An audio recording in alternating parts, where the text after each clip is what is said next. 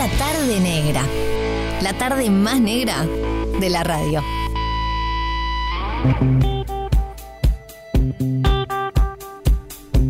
Como en esta casita de la alegría, como la llama la negra, eh, recibimos visitas eh, a cada rato, a cada rato, y nos alegra mucho que eso pase, que esta puerta está abierta para los artistas eh, en otra tarde negra.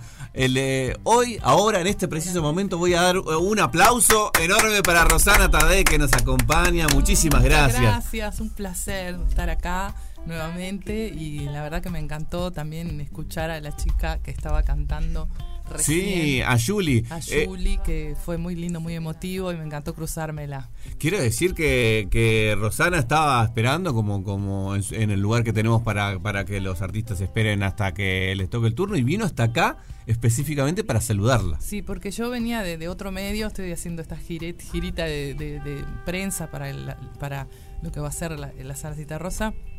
Y mientras venía para acá ya sintonicé con radio y escucho a, a Julie cantando y dije, qué preciosa voz, qué divina que haya también, bueno, gente tan jovencita, de 16 años, tocando folclore, que tiene unas letras maravillosas, todo lo que, lo que tiene, la riqueza del folclore nuestro, ¿no?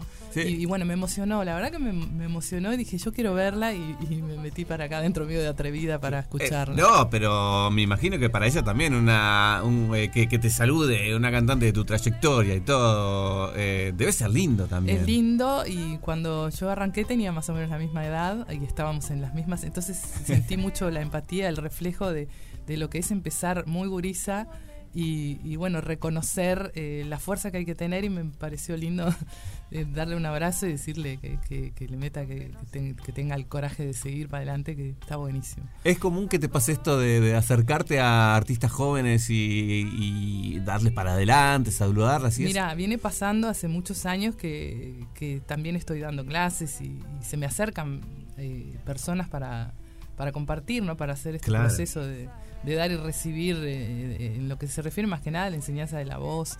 Pero últimamente estos, estos encuentros que tienen que ver con transmitir conocimientos vienen siendo eh, también musicales, no solamente la voz específicamente como, como clases de canto. Y Claro. tengo muchos alumnos y alumnas, en particular ahora hace dos años que estoy dando clases a, a un, un alumno, se llama Bastian, que está estudiando hace ya dos años y, y viene ya con su formación y la verdad que son como nuevos talentos muy potentes que, que nuestra tierra está dando, ¿no? Está buenísimo y sí, conozco también de otros de talleres, de un montón de actividades realizadas en esa dirección de con- ir conociendo la, la música que, que están haciendo, ¿no? Y está bueno estar en Otra contacto, cosa ¿no? buena que me pasó en- durante pandemia me llamaron para ser de jurado de los fondos concursables. Entonces fue un trabajo, una intensa tarea porque se habían presentado el doble de proyectos y, y con los compañeros de jurado tuvimos que trabajar muchísimo y fue muy apasionante ver este como un paneo general, ¿viste? de todo lo que de todo lo que hay. Claro. Imponente, imponente.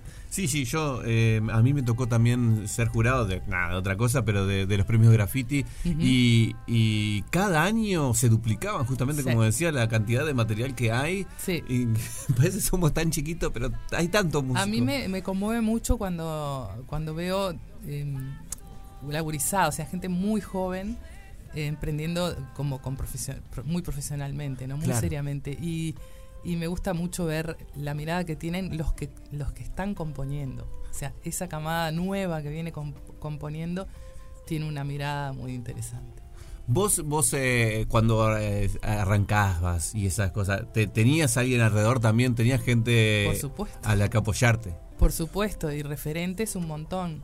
No solamente en, el, en Suiza, donde me crié, que escuchaba, bueno, cantautores y cantautoras italianos, italianas, y escuchaba música muy variada, porque allá se escucha mucho música clásica y jazz también. Eh, pero cuando llegué acá, por ejemplo, descubrir al Darno en esa época fue como ver, o sea, entender la música desde un lugar que me acompaña hasta hoy. Claro. Eh, el Darno, bueno, no sé, todos los folcloristas, música de acá, ¿no? Todo lo que tiene que ver con nuestros ritmos, candombe, todo lo que apareció en la movida de los 90, el rock and roll, eh, to- todo, todo, sí. todo, todo, absolutamente. Eh, y todas esas personas con las que también compartimos desde esta misma forma. Porque yo me acuerdo una vuelta tocando en Perdidos en la Noche con, con mi hermano y con una banda que teníamos armada ahí, eh, apareció el Darno.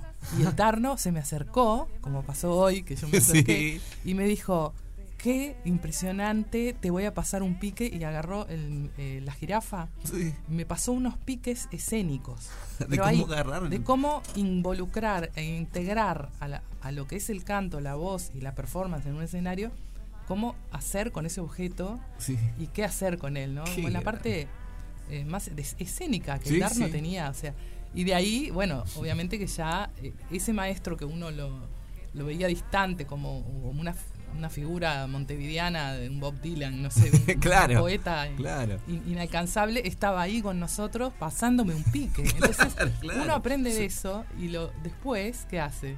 Y lo, lo hace. lo hace y Porque después lo cuando lo aprendiste, eh, es, un, es un ejemplo que te doy. pero de- Sí. como estos, con otros colegas, de, o sea, la escuela es esa, es esta gran familia que, de músicos y músicas increíbles que tiene nuestro país. Y es bueno eso de la que, que- que en el ámbito de la música pasa mucho. A veces no, lamentablemente, como un lugar tan chiquito, pero en general sí hay mucha camaradería, se pasan cosas y eso. Y creo que en el arte Hay es muchísima esencial, ¿no? y cuando vibran los corazones en la misma dirección, eh, esos músicos que están en esa misma dirección siempre terminan encontrándose y siempre terminan compartiendo algo porque esa es la escuela Claro. de, de- de lo que es nuestra cultura, nuestra música, nuestra música en todo el territorio.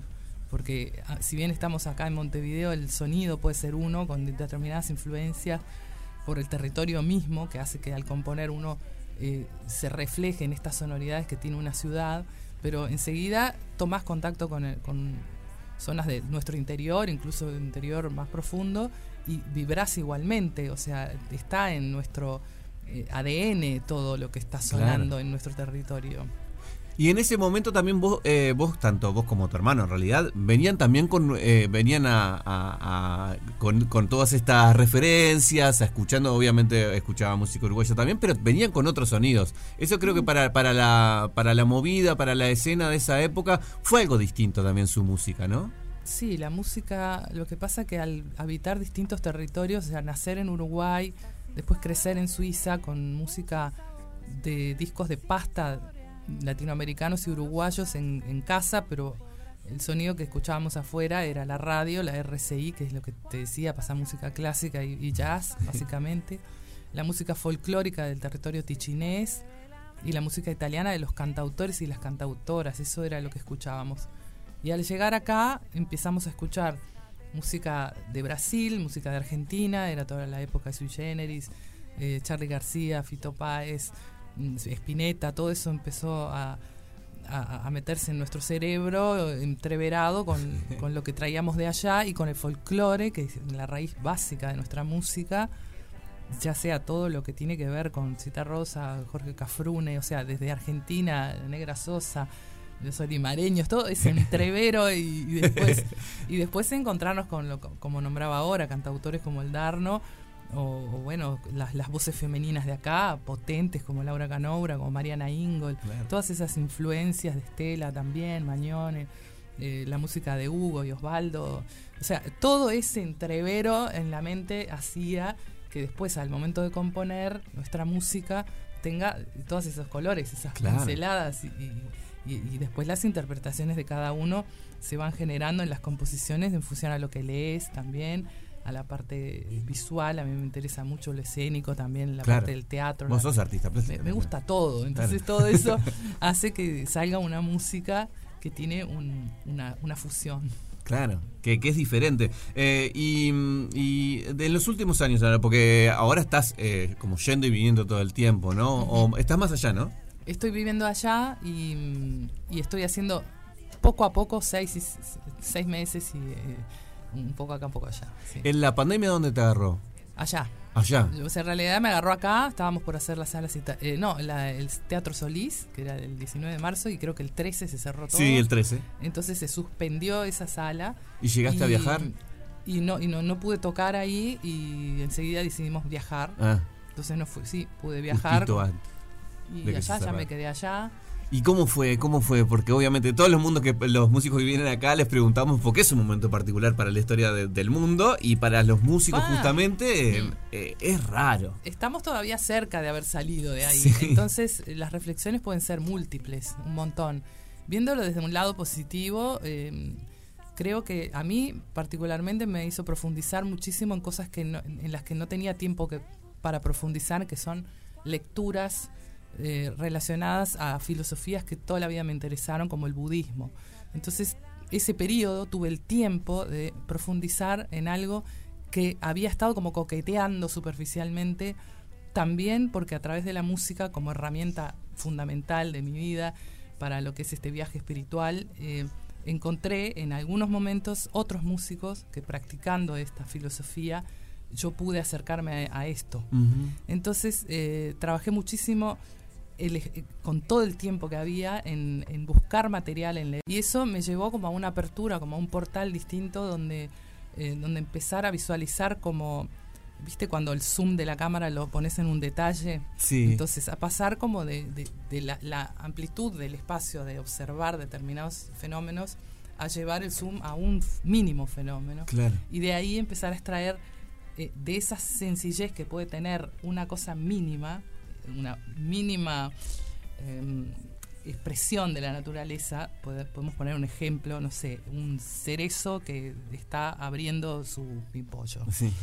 Ir al polen del, del pimpollo, ¿no? Claro, Y de- y, microscópicamente observar casi. el cerezo. Claro. O, por ejemplo, allá hay un lugar que encontré, un espacio, donde hay dos tilos gigantes, que son eh, no, más grandes que la casa que está al lado.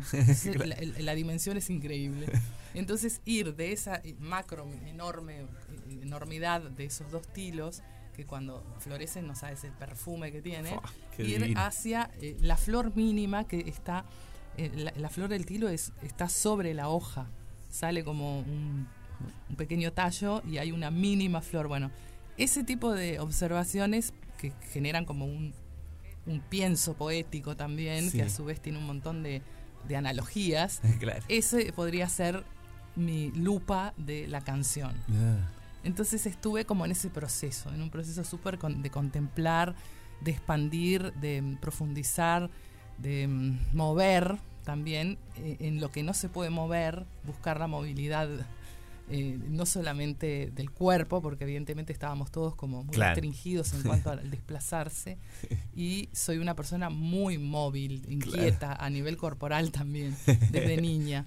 De ahí que, bueno, que en un periodo de mi vida este, hice la carrera de educación física porque realmente tenía mucha energía y este, entonces esa sería una de mis formaciones profesionales. Claro.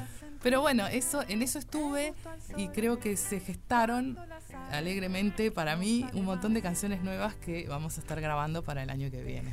Eh, igual el año pasado sacaste eh, material, ¿no? No, no. Eh, Mira, ¿sabes lo que saqué? Fue reparación. reparación. Ah, ya, por eso. Exacto, fue como eh, un adelanto de, De la esto. canción que va a ser corte del próximo disco, que fue grabada en vivo en el Teatro Solís. Ahí está. Ese Teatro Solís que se suspendió en, en su momento, Sí.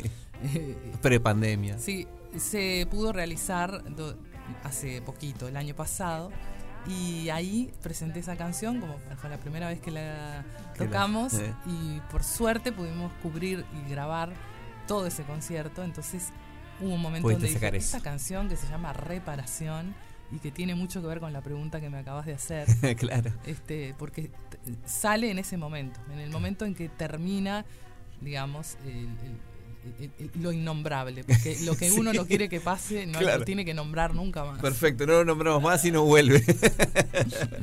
este, Le y, decimos adiós. Sí, sí, sí, sí. Eh, por, por lo, un buen rato, por lo menos, ya que pasó una vez sola en nuestra vida, que no vuelva a pasar. No, ya está. ya está, ya la pasamos. Ya está. Este- Y, es- y la verdad que los momentos así te refuerzan. Sí, claro. Y sí. después, viste que salimos todos como con más Sí, coraje. eh, todos los que han pasado por ahí que podemos eh, hemos podido hablar, obviamente esta pregunta está. Ujú. Eh, y todo, más, más allá que algunos ca- capaz que al principio no, le, eh, no les dio para componer, después eh, al- se- todos Sí, sacaron algo. sabes que la canillita de las canciones se cerró en un momento, entonces se abrió la de la plástica. Claro. Y Saqué muchísimo em- emoción y, y- y cuestiones eh, pintando. Claro. Me, me compré un montón de telas, pinturas y me metí en un cuartito ahí. Te diré que un año y medio estuve pintando con muchísimos colores y ahora eso está expuesto en Suiza. Ah, es ¿está en una- Suiza? hay una muestra, hice ya dos y ahora están expuestos en una fundación que se llama Diamante y cuando llego eh, haré una presentación de eso porque ya están colgados los cuadros. Pero Y bueno, acá no- canalicé no- mucho ahí. ¿No lo traes, no?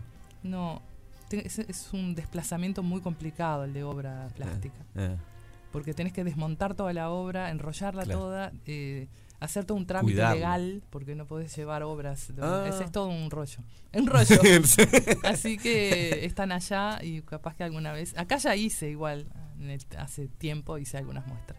Pero fue un momento para eso, Claro. para escribir, para tejer. A mí me encanta tejer, de hecho ando con el tejido acá, este y pintar. Y después, bueno, un montón de material que, que, que empezó a salir ya casi antes de venirme, que son estas nuevas canciones. Que algunas van a estar en este show que vamos a hablar en un ratito nomás, pero antes de eso me quería eh, quería que me contaras un poquito de, de- de la pequeña gira que, que, que- que Ah, cierra ahí en esa actuación. ¿Cómo, cómo fue? ¿Cómo, cómo, cómo está yendo? Está impresionante, estamos re felices, hemos hecho distintos toques en muchos lugares, desde en distintos departamentos también. Estuvimos en Punta del Este, en Aracán, estuvimos en Medio y Medio el 9 de febrero tocando con Fernando Cabrera, una cosa muy linda, fue tocamos un set de él, uno mío y uno, una parte Ah, juntos. lindo.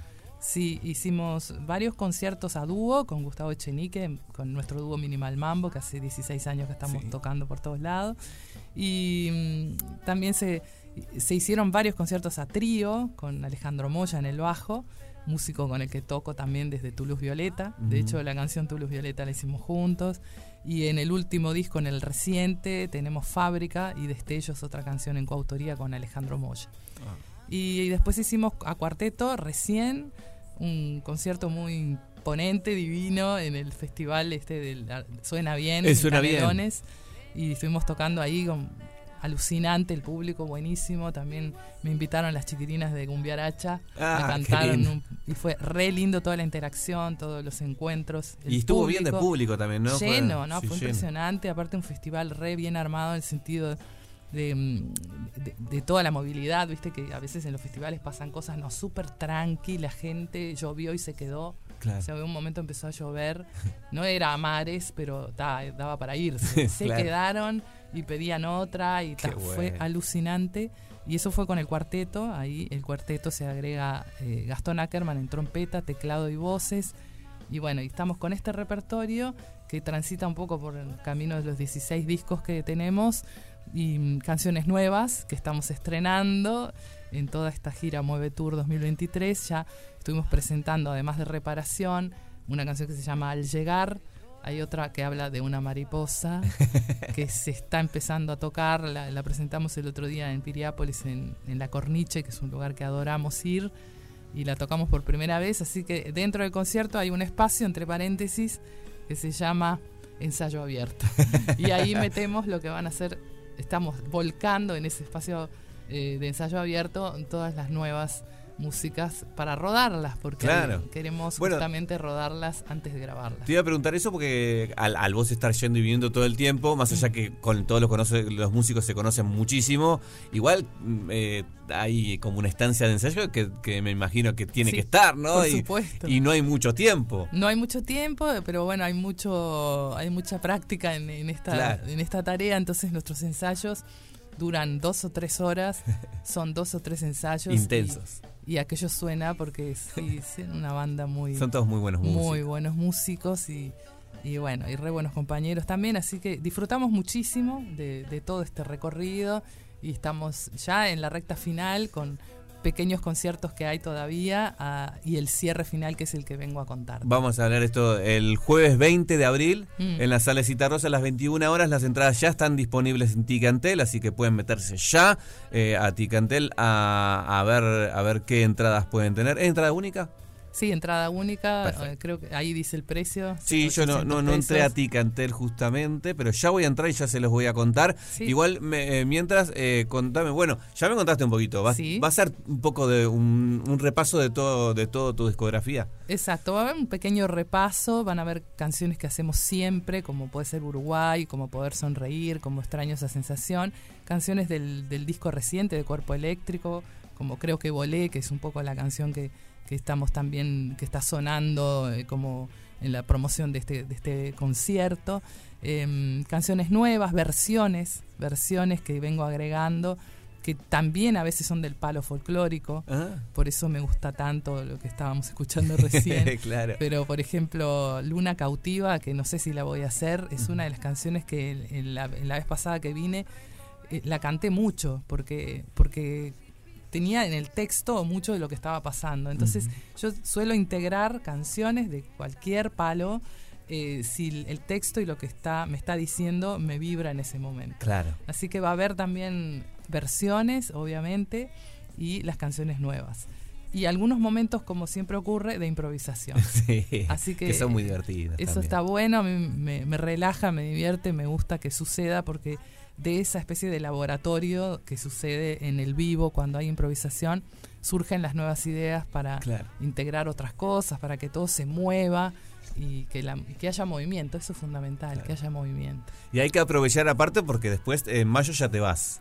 Me voy en mayo y vuelvo en noviembre con ya un, un camino armado ahí para, no quiero contar ahora porque No. estamos centrados en la cita rosa del 20, pero tenemos ya un cronograma y una linda agenda para noviembre eh, en Uruguay y tengo una linda agenda para mayo, de mayo a noviembre en Suiza, en Italia y probablemente espero llegar a, a Francia de nuevo como el otro lindo. año, que quedó un proyecto colgado con Pájaro Canzani Ah. y estamos viendo de poder volver también a, a reencontrarnos con otros músicos en otros territorios porque eso se cortó. Claro. o sea, veníamos sí. en, en un montón de interacciones con otros músicos en, otros, en otras zonas o Claro. veníamos también tocando en Barcelona, eh, en algunos festivales. Y eso también hubo un festival todo montado que se cayó. Ay. Entonces estamos viendo si se recuperan, Retomar todo si se retoman y están saliendo cosas nuevas, como un- ahora recientemente estamos agendados en un festival en Suiza interna, en la Suiza alemana y francesa, que son, es un territorio que no hemos llegado todavía, que pasa un poco como en Uruguay, que a veces nos cuesta, viste que vos Sí. hablabas de los festivales, Sí, del interior, que claro. prácticamente yo creo que toqué dos veces en Claro. festivales del interior. Claro. O sea, y a veces mando la propuesta y no me llaman. O sea, es muy fuerte. Sí, claro. Estamos como que el país estuviera separado, ¿no? Entonces también tengo como ese objetivo, esa emoción, esa intención de que para noviembre podamos también recorrer festivales de nuestro interior, del interior más profundo, con nuestras canciones que muchas están, digamos que podrían ir a- acorde, ¿no? Claro. el disco Sí, pues Semillas. tienen raíces similares. El disco Semillas es un disco que, que es todo de música folclórica Claro. con ciertos arreglos diferentes, pero bueno, eh, esa es la idea, de poder seguir cantando por todas partes y seguir expandiendo las canciones. ¿Y estas canciones nuevas eh, será disco este año? No este año, lo estoy Ah. grabando, se está montando el disco, va a salir año que viene. Ah, año que viene. y lo quiero también sacar, como te decía, como Sí. con calma en el sentido de poder tocar las canciones lo más que puedo para que vayan madurando, ¿viste? Claro. Que vayan tomando su peso, su forma. A veces pasa que grabas un disco y, de- y, y no habías tocado, me pasó mucho eso, Sí. que no, no le damos el tiempo a, a tocarlo en vivo. Claro. Y después que sacas el disco, las canciones... Hay las que aprenderlas de nuevo. No, no, se- las seguís tocando y mejoran. Ah, claro, Es como claro. Que, como que se, se amoldan Claro. bien a donde tienen que ir. Claro. Entonces estamos haciendo ese ejercicio de amoldarlas bien, Y de- después de, que grabar. queden prontas, que ya ahí, bueno, que están redondas y, y que ya fueron y vinieron muchas veces, Sí.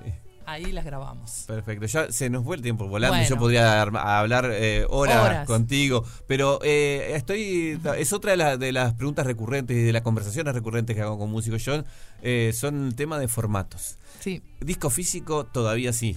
sí, a mí me encanta. Todo igual que los libros. Quiero Sí. el libro en la mano. Claro. Claro. El disco, el arte. Mientras Y- se pueda vas a seguir Pa, haciéndolo. y, y no tengo discos de pasta y eso de vinilo, pero me gustaría hacer vinilo como no. Veo que ahora está como que salió de nuevo. Sí, por suerte ha vuelto. Me gusta mucho y sí, ojalá que pueda sacar eh, un vinilo, por ejemplo. ¿Y, y te llevas bien igual con las nuevas formas de, de- de consumo musical? Me llevo bien, pero no, no tengo como muchas ganas. Por ejemplo, otro día me preguntaban, ¿armás playlist? No, no.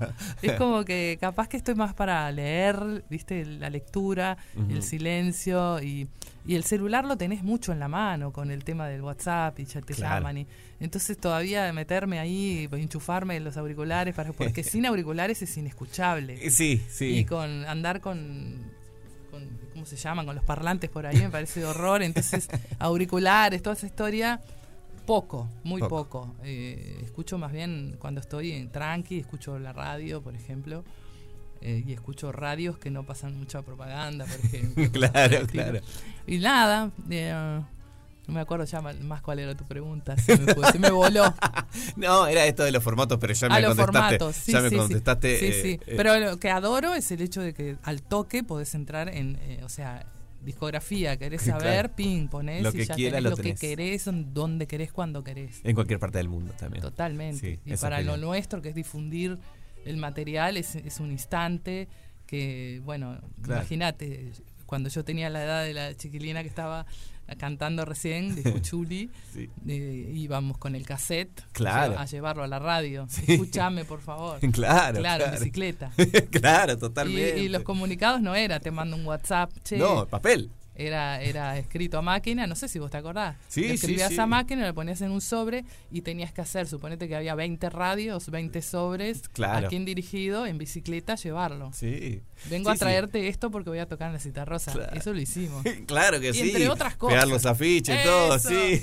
¿Cómo no? ¿Cómo no? Así que hoy bienvenida a todo lo que está ahora, que es pim pum y ya está. Perfecto. Golazo. Y Pim Pum pues, eh, también nos sirve para conseguir la entrada del próximo 20 de abril en la sala Citarrosa. 800 pesos sale. Tienen eh, todas las tarjetas para usar. eh, así que entran a Ticantel y ya pueden adquirir la entrada para ver a Rosana el próximo 20 de abril. Cerrando esta gira, eh, aprovechen la hora que por unos meses no la vamos a tener por acá, por, por, por casa. Eh, muchas gracias por la visita. Gracias a vos, un abrazo, gracias a la radio por apoyar, que son nuestros, ¿cómo se le dice? Invitadores. Eh, sí, Invita- a- a apoyadores me queda sueno, queda malo, que queda Eh, raro. Eh, so- auspiciante. Auspiciantes. Así que gracias, gracias, gracias. Y los veo ahí el 20. ¿A qué hora es? A las 9. A las 9 de la tarde. Está la cita. Ese limón, ese jugo te va a secar. Déjate de lamer. Ese limón, esa acidez ya te hizo mal. Cada vez que tragas.